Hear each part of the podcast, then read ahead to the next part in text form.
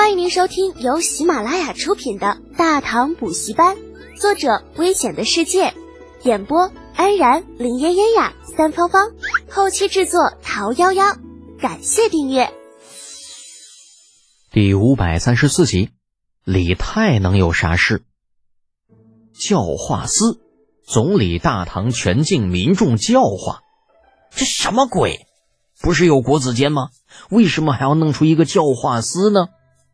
除了有限几人，朝堂上的众人面面相觑，甚至不知道应该如何表态。待到李二宣布王圭兼任教化司司政，两年内在关中设立不下四百所义学的时候，大殿上瞬间变成了菜市场一样的所在。众臣虽然早就知道李二有兴办义学的打算，但因为消息一直没有得到佐证，故而全都在观望。那如今李二当朝宣布了。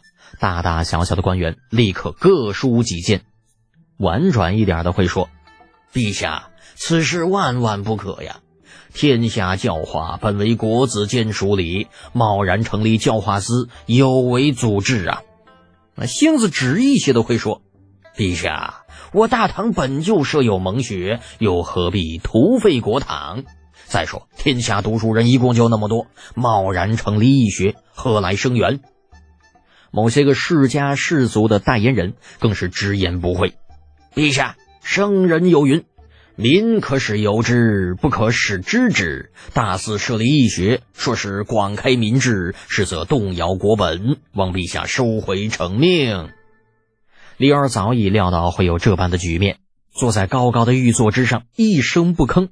那只等下面吵闹够了，这才缓缓的说道：“朕意已决。”此事便这么定了，王贵，教化司一应所属由你亲自招募，各府县机构设立由你亲自督办。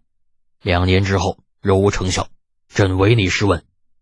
一直如泥塑一般站立不动的王贵终于有了反应，迈步来到大殿中央。诺，老臣遵旨。众人见状，还待再说些什么，却见李二已经站了起来，大袖一摆，退朝。林夕很是狗腿的站了出来，尖着嗓子拉着长音儿：“陛下有旨，退朝。”李二不是面瓜，那众人就算再不满意，也不敢上前拉着他不让人走。更何况大殿上还有很大一部分人没有反应过来发生了什么。教化司的成立，义学的兴办，这一切来的都太过突然了，让他们事先没有一丁点的准备。好在李二走了，还有王圭这个教化司司政在。一群各怀心思的家伙立刻将王圭围了起来，七嘴八舌的质问道：“王世兰，你这是什么意思啊？明知陛下乃是乱命，你为何不向陛下言明义学的弊端？”王圭冷眼扫过了面前的众人，撇嘴不屑道：“哼，诸位，若是有心，何不回去向陛下上书言明？”以陛下的圣明，定能够看出诸位忠君爱国的心思。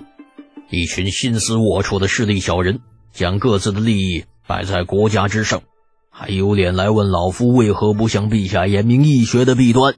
真有意思！义学真像你们说的那样不堪吗？拍着你们自己的心口问问你们自己。王圭位列正四品上，官封黄门侍郎。乃三省六部中门下省的副职，啊，换句话说，等同于副总理一般的存在。这样的地位，自然是不需要给朝堂上大部分人面子的。连贬带损挤兑了围住自己的那些人一顿，同样随着李二的样子拂袖而去。这一群沙雕，还真以为如今的皇帝是以前办事犹豫不准的太上皇呢？可笑至极！这位。可是连亲兄弟都能杀得干干净净、干得死死的狠人，那真以为他会在乎名声，不敢拿几个言官来杀鸡儆猴吗？别开玩笑了，上一个敢嚼虎须的家伙，这会儿还在两仪殿外边跳舞呢。谁要是觉得自己活腻歪了，可以试着去拦圣旨看看，不整的你家破人亡，都算你丫运气好。啊！见正主都走了，其余众人留下也没有什么意思，一个个摇头叹息着离开了太极殿。便如王圭所想一般，没人敢去找李二驳斥他的乱命，最多也就是回到家中发发牢骚。能够混到朝堂上当官的，其实都不傻，都知道这会儿李二正磨亮了刀子，准备杀鸡儆猴呢。只等有人跳出来，便是一刀切下去。那见了血，看看谁还敢出来阻拦。王家大宅，王贵离开皇宫之后，便来到了此处。王家主已经得到消息，正等在家中，见王贵到了，连忙迎上去：“贤弟呀，下朝了。”“嗯。”兄长，咱们屋里说啊，好，好，好，屋里讲。这王家主也知道外面不是说话的地方，连忙引着王贵向自己的书房走去。君不密失臣，臣不密失身，隔墙有耳这种事，就算是再熟悉的地方，也不得不小心。待到了书房，王家主将所有人都打发出去。顺便让管家将书房周围十丈之内彻底清空，连只麻雀都不准进来。王圭对此并不觉得意外，自顾自找地方坐了。两人是堂兄弟关系，又没出五福，自然不需要过多的客套。呃，贤弟呀，朝会上发生的事情我已经听说了，对于陛下的这种安排你怎么看呢？安排好一切，王家主回到书房。坐到王贵的身边，语气沉重。王贵沉默片刻。箭在弦上，不得不发。另外，万事都要分两面来看。陛下此举固然有分化五行期望的意思，但是我王家却未尝没有借此崛起的机会。王家主捋着胡须，并未将所谓的“箭在弦上，不得不发”放在心上，没有意义。他只要知道王贵对待这件事情的态度就好了。不过，为了确保自己没有理解错误，他还是补充了一句：“贤弟的意思是，按照陛下的意思去办，彻底的与其他几家决裂，未必会真的决裂。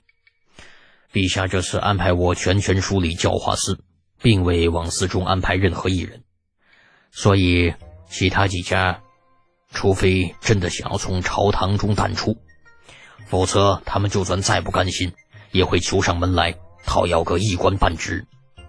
竟然还有此事！王家主一愣。传言终究是传言，从宫里流传出来的只言片语间，他最多也就是知道王圭这位同宗兄弟多了个新差事，负责教化天下万民。至于说再具体的，便没有那么清楚了。如今听了当事人的讲述啊，才知道事情竟有如此多的曲折。